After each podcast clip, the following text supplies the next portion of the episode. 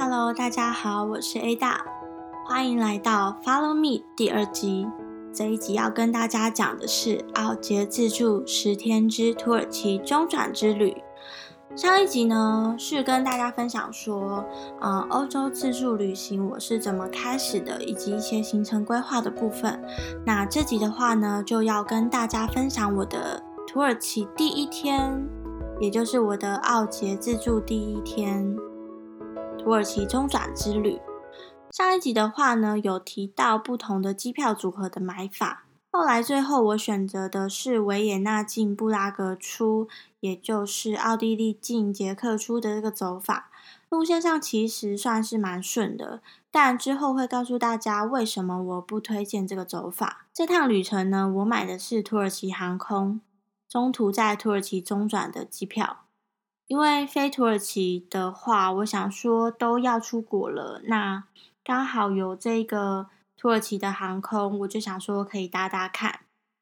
啊，这边要提醒大家的是，如果说你要飞土耳其要入境的话，你记得要先申请土耳其的电子签证，然后印下来，这样子的话你才可以入境哦。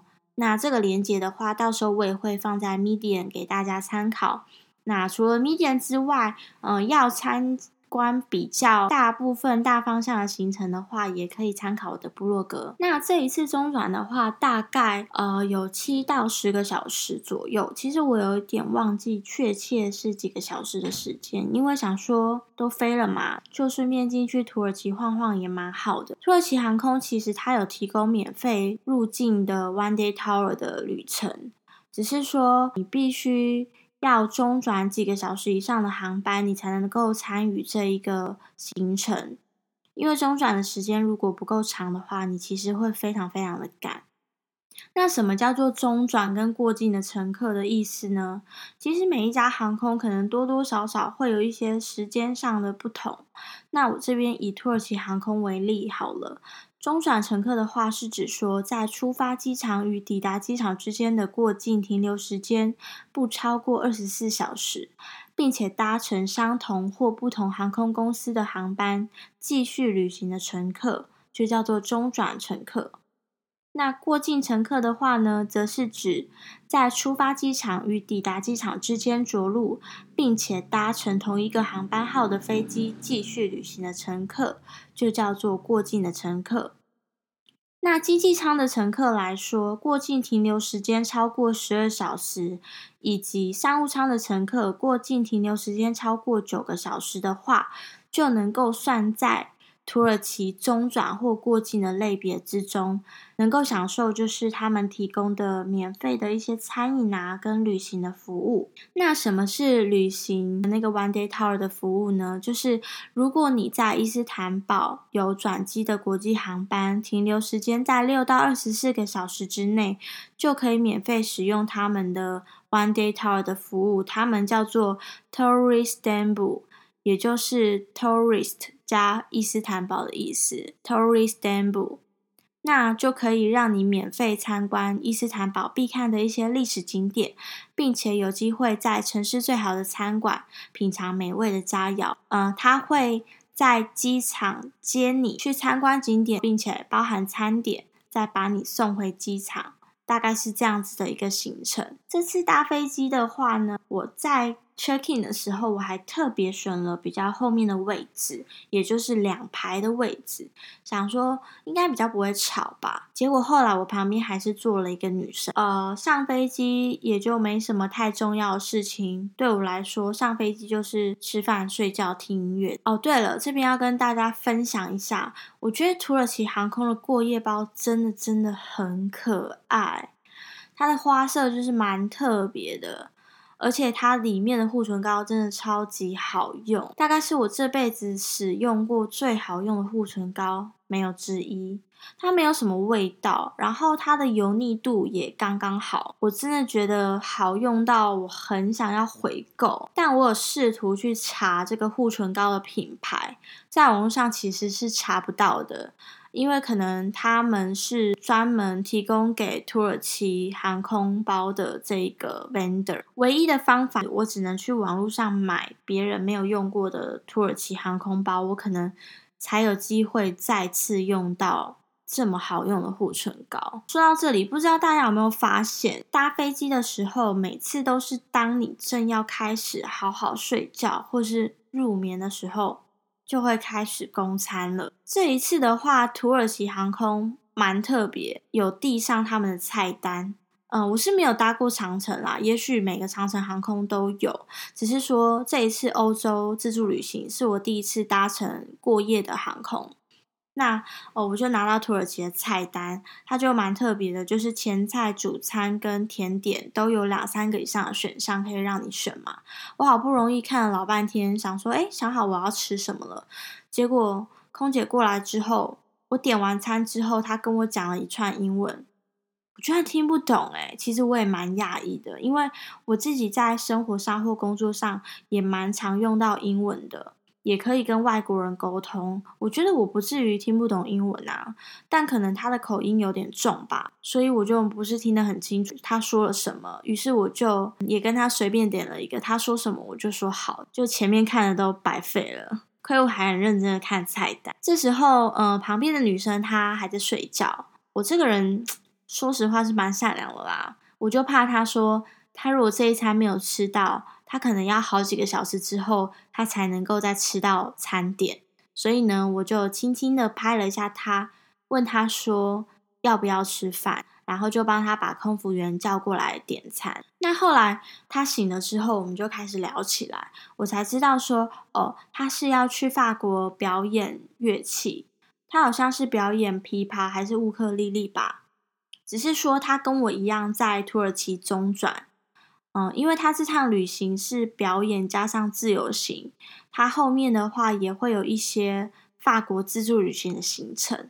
那我就跟他谈论到说，哎，我想要在土耳其中转，是想要参加他们土耳其航空提供的免费的 One Day Tour 的行程。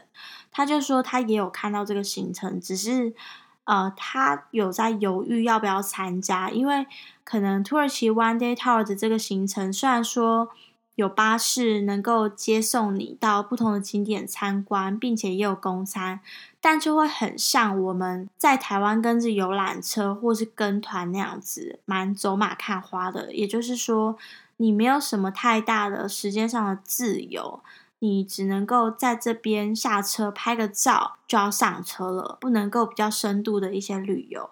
那我们讨论完之后，我们就决定说好，那我们不要跟免费的行程，自己进去土耳其，自己去玩。在下飞机之前，因为他刚好有查了一些资料，我们就有稍微先讨论了一下，就决定说，待会下飞机的时候，我们要先去找土耳其的巴士，那看是哪一个巴士可以到达这个蓝色清真寺这样子。因为要下飞机查网路，所以我们后来讨论完之后，就各自先休息。到了目的地之后，因为行李是直挂我们最终的目的地，也就是说。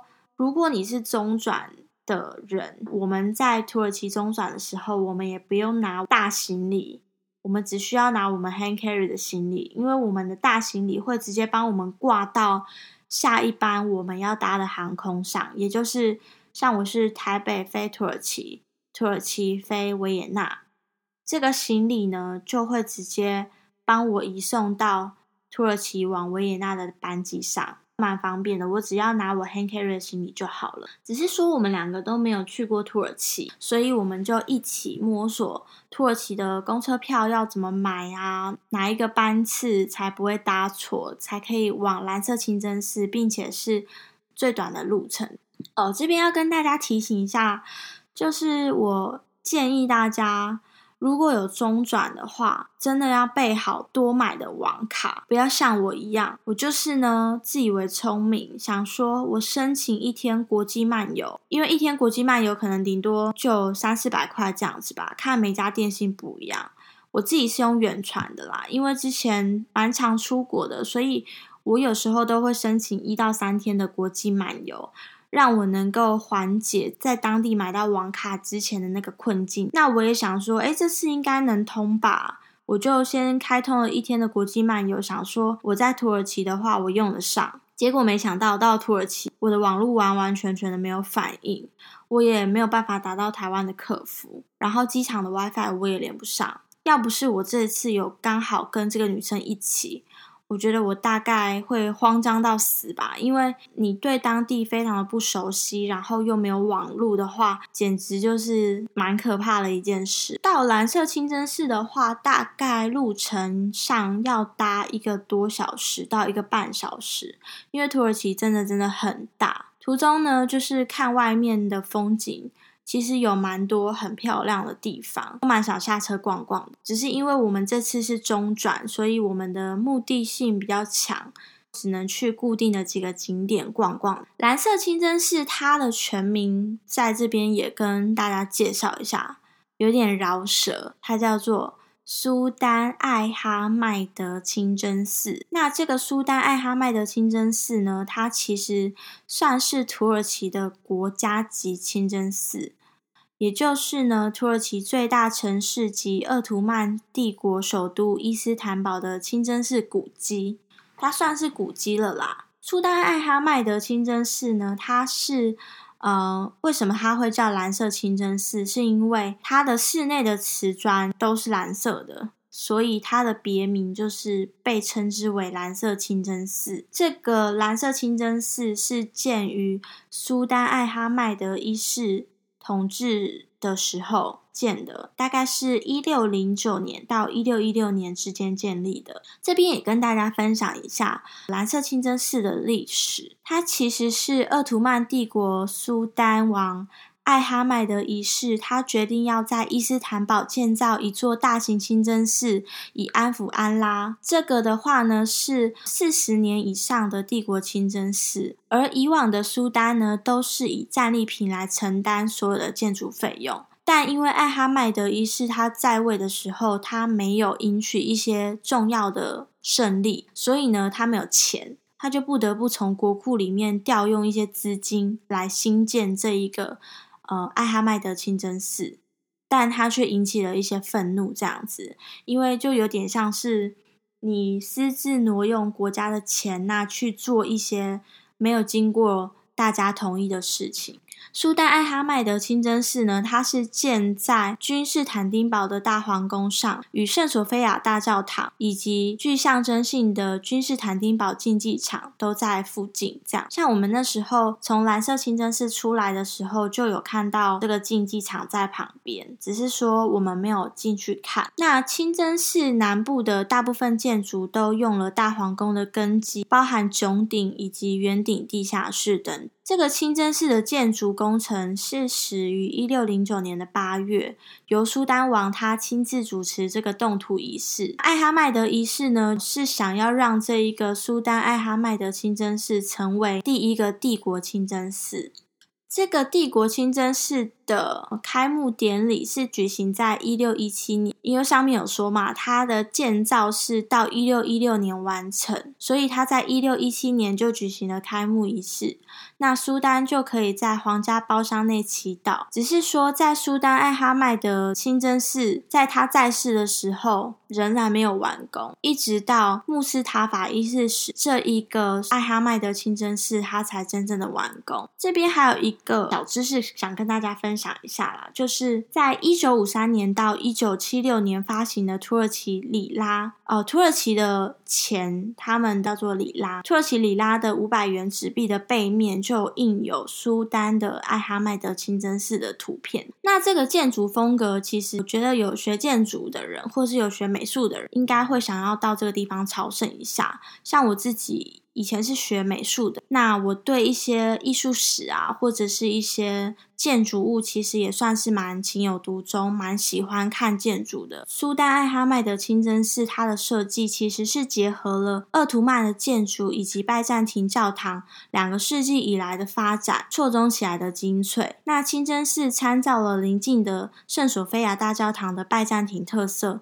并且呢，加入传统的伊斯兰教建筑，所以它是被视为鄂图曼建筑古典时期的最好的。代表，也就是最后一个大型的清真寺建筑，也算是被认为鄂图曼古典建筑的最后一个典范吧。那它的地理位置的话呢，主要是位于旧城区，也就是伊斯坦堡的观光景点重镇。平日开放时间的话呢，是早上的九点到晚上的七点；周日的话，则是早上的九点到隔天早上的七点。假日的话开比较久，因为可能他们要开放信徒去膜拜，因为呃现场有看到他们的膜拜都是很诚恳的，三跪九叩的那种。到了蓝色清真寺之后，其实它入场是要为丝巾的，你可以在附近的服务台租借灰色的丝巾，那是免费租借的。因为如果你没有把头包起来的话，你就不能够进去。只有女生要把头包起来哦，算是蛮特别的体验。进清真寺的话，你还要脱鞋子，要赤脚。它旁边会放有就是塑胶袋，可以给你装鞋子，然后拿在手上。我们这次进去清真寺，发现有蛮多地方都在维修的，包含二楼的话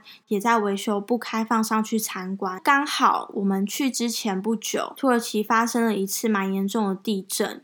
所以说，有一些地方有一点损坏，导致说我们去的时候，有些地方是没办法参观的，有点可惜。后来我们参观完蓝色清真寺，我们就去外面拍拍蓝色清真寺的外观，坐在广场的长椅上，欣赏着蓝色清真寺的美。在广场上，我们也买了一个土耳其的甜甜圈，长得蛮特别，它叫做西米芝麻圈。台湾的是撒上糖粉嘛，大家应该知道我在讲什么吧？土耳其的这个西米芝麻圈呢，也有点像 bagel，，它是两片各半，然后对起来。那中间的话可以涂果酱，它的口感有点偏硬，就是比 bagel 还要再硬一点。也有可能是因为我刚好在矫正牙齿，牙齿比较没有力气。我们两个吃一个还差点吃不完，但我觉得还蛮特别的一个体验啦。如果说有到土耳其的话，有到这个蓝色清真寺，可以在外面的广场吃吃看他们当地的西米芝麻圈。那欣赏完美丽的蓝色清真寺之后。我就准备要回程了，因为我接下来呢要去维也纳的飞机是比较早，加上呢从蓝色清真寺搭巴士回到机场也要一个多小时，一个半小时的时间。跟我同行的小姐姐，她接下来是要去土耳其的地下水宫殿，她就在蓝色清真寺的斜对面而已。听名字就超想去的啊，不觉得吗？这边跟大家也稍微介绍一下。地下水宫殿位于苏丹哈美特区，也就是圣索菲亚大教堂的南边。圣索菲亚大教堂、蓝色清真寺以及这个地下水宫殿，其实都在附近而已。它这一个古老的地下水宫殿，其实有三百三十六条石柱，也就是那时候规模最大的地面蓄水池。由拜占庭查士丁尼大帝在公元五二七到五六五年统治的时间所建立的地下水宫殿，就是作为当时伊斯坦堡市民日常饮用水的来源之一。那它这一个在拜占庭时期，这个地下水宫殿，它是建于教堂的拱廊之下，建造在教堂的拱廊地下，因此它就被命名为。地下水宫殿。那这个教堂的拱廊是位于当时伊斯坦堡第一山上最大的广场之一。在它没有变成蓄水池之前，地下水宫殿的地面，也就是一楼，原本它是一座教堂。在三四世纪早期罗马时期呢，是被当作商业啊、法律跟艺术的中心。只是在公元四七六年后，因为一场大火，所以重建了这个宫殿。根据历史显示啊，这个地下宫殿是由君士坦丁堡大帝所初建的。扩大蓄水池的系统呢，是提供君士坦丁堡以及第一山及其他建筑物的过滤系统，并且呢，在一四五三年鄂图曼帝国征服后到近代，都算是持续供给水给托卡比皇宫。诶，不知道大家有没有看过《波西·杰克森神火之贼》，就是一部电影。为什么会讲到这个呢？因为大家记不记得，在这部电影之中也有梅杜莎的情节？那为什么我会讲到梅杜莎呢？因为在这个地下宫殿的西北方有两座石柱，它的座底呢就是用刻有梅杜莎面貌的石柱来支撑，但是这两座底座的来源是不明的。它曾被认为是古罗马时期建筑拆除后所移到此，但目前的话没有书面证据可以证明这一个事实。那一般学者会认为说，梅杜莎的头像被放置岛上只是大小适合支持之数。根据希腊神话呢，梅杜莎是希腊神话中可怕的女妖。因为梅杜莎可以石化嘛，就是她只要你跟她眼睛对到的话，你就会变成石头，你就会被石化。所以呢，戈尔宫的图像就被用来当做保护重要的建筑。那在另一个神话呢，就是梅杜莎看到镜子。自己在镜子中反射，结果就把自己变成石头了。所以说有蛮多不同的说法。在拜占庭文化当中，美杜莎的头被当作装饰，并且倒着放，避免人们看到它，导致自己变成石头。所以地下宫殿呢，就有。两座梅杜莎的头像的柱子，呃，我真的很想要去看看呢，因为我就蛮喜欢这种神话啊，或者是说一些神秘啊的故事。只是说我这一趟土耳其中转之旅，我停留的时间真的真的不够我去参观两个地方，所以那时候。我们就先参观了蓝色清真寺。那希望说之后有到土耳其旅游的话，可以安排参观地下水宫殿。我觉得这个景点的话还蛮特别的。那接下来我就搭车回到机场啦。原本到机场之后想逛一下免税店，顺便连线一下代购商品，因为听说土耳其的香水是超级超级便宜的。结果我的远传漫游完全没有反应之外呢？我连机场的 WiFi 都连线不了，我只能说我在从台湾飞出国到土耳其的这段期间，我大概消失了快二十多个小时吧，就是完全对外界失联。我的朋友、的家人都找不到我，我也找不到大家。